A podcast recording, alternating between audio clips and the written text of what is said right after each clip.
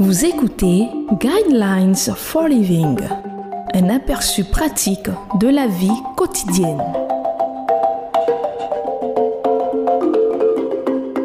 Bienvenue à votre émission Le Guide de la vie. Le thème que nous allons aborder dans cette émission est le plan initial du mariage. C'est pourquoi l'homme quittera son père et sa mère et s'attachera à sa femme et ils ne feront qu'un. Genèse chapitre 2, verset 24. Se marier, c'est facile. Rester marié est plus difficile. Être marié heureux est le plus grand défi de la vie. Pourquoi? Pour de nombreuses raisons. Attente irréaliste, égoïsme, profiter de l'autre personne de manière négative, refuser de communiquer, de faire des compromis et de pardonner.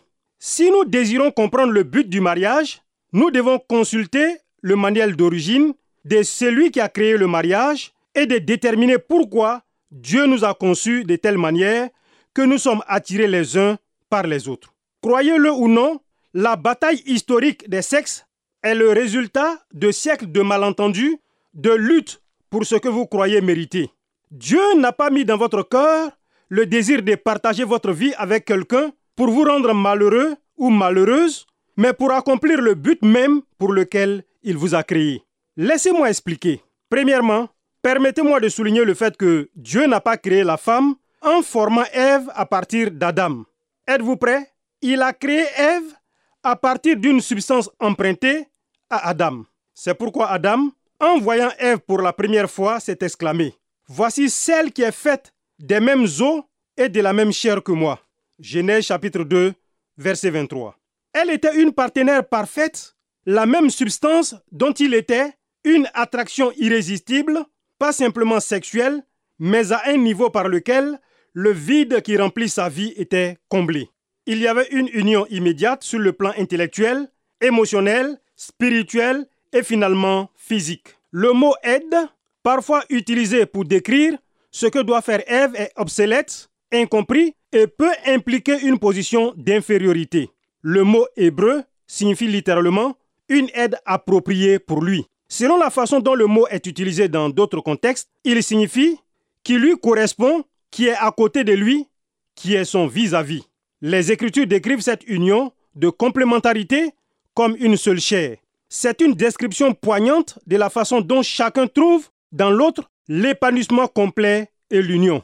En lisant l'Ancien Testament, vous constaterez que l'expression os de mes os et chair de ma chair était utilisée pour exprimer un lien de parenté, nous rappelant ainsi que nous avons des racines et des ancêtres communs et que par conséquent, nous devrions vivre en paix et en harmonie. Il est temps de mettre fin à la bataille des sexes, de hisser le drapeau blanc de la capitulation, de rompre le pain ensemble et de se reconnecter. Jésus considérait les couples mariés comme une entité, non pas deux personnes qui luttent pour empêcher l'autre de prendre avantage, mais deux individus uniques qui se complètent de telle manière que chacun devienne une meilleure personne et que chacun accomplisse beaucoup plus en raison de l'influence positive de l'autre. Comme Joe Murray l'a dit, le mariage devrait être un duo quand l'un chante et l'autre applaudit.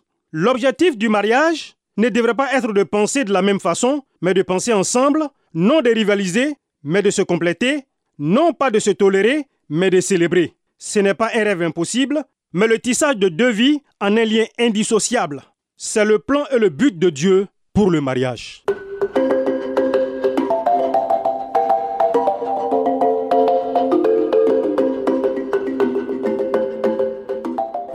Suivre Guidelines for Living.